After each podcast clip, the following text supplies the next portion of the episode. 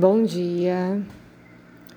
Para a gente realizar essa transição de rajas para sattva, é preciso desenvolver muito amor, desenvolver percepção sobre essas forças universais.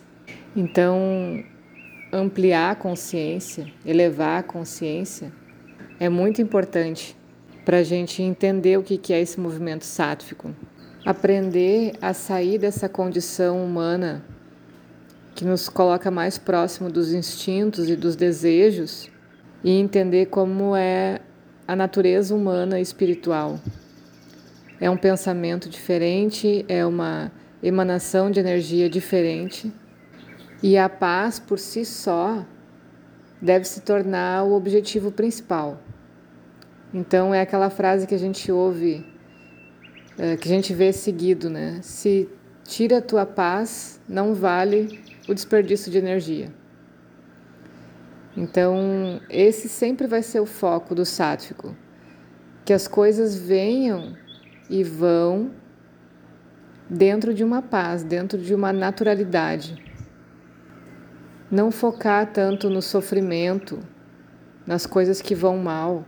Foca a tua visão sempre nas coisas boas na parte alegre e não de uma forma tamásica, que é uma ilusão, mas o que está acontecendo no teu dia a dia, que seja feliz, que seja legal, dá mais atenção para isso, para essa realidade, do que ficar observando só coisas negativas.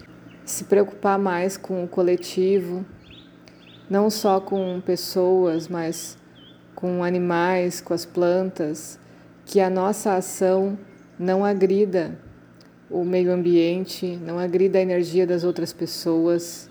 Então, quando a gente tem uma preocupação com o todo, a gente acaba se fundindo com a natureza e sendo protegido por ela. E ela expande cada vez mais a nossa força interior, nosso senso de pertencimento, de segurança.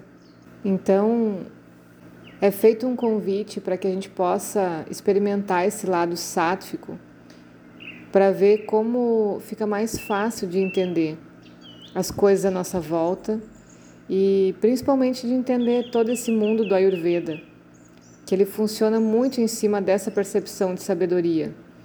Eu trouxe um texto também que eu achei que era interessante nesse momento ilustrar o que, é um movimento sátfico, né? Peguei um livro antigo aqui em casa chamado O Manual do Guerreiro da Luz, do Paulo Coelho. E antes de abrir, eu pensei que me mostrasse então o que, que poderia caracterizar esse movimento sático, né? E a página que apareceu tem um texto que eu até ri, porque eu achei que é bem esse o movimento. O guerreiro da luz comporta-se como uma criança as pessoas ficam chocadas. Esqueceram que uma criança precisa divertir-se, brincar, ser um pouco irreverente, fazer perguntas inconvenientes e imaturas, dizer tolices nas quais nem ela mesma acredita. E perguntaram horrorizadas: É isso o caminho espiritual? Ele não tem maturidade.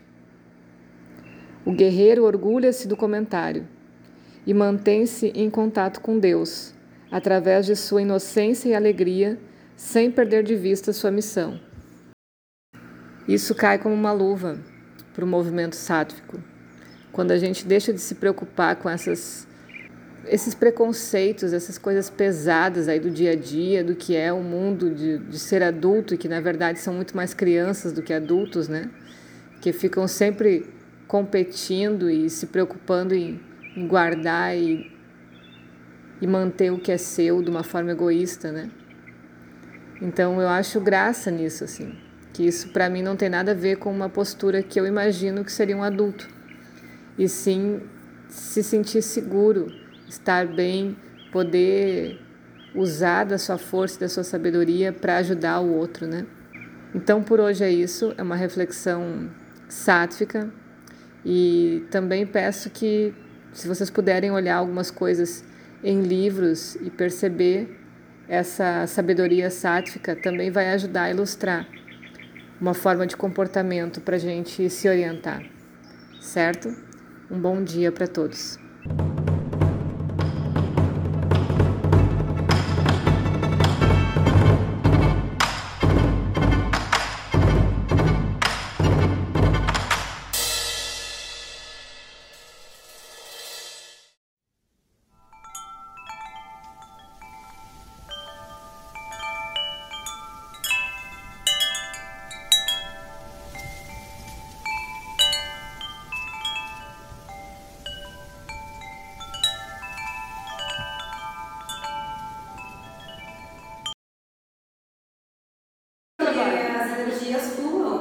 né? Porque o controle, ele, ele afeta, né? Energeticamente falando assim. Sim.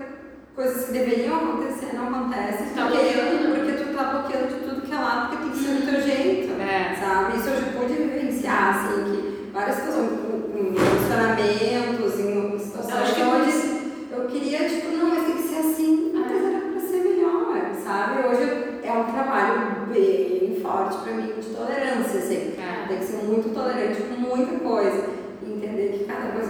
tempo, que eu desejo das pessoas, das pessoas e não o meu.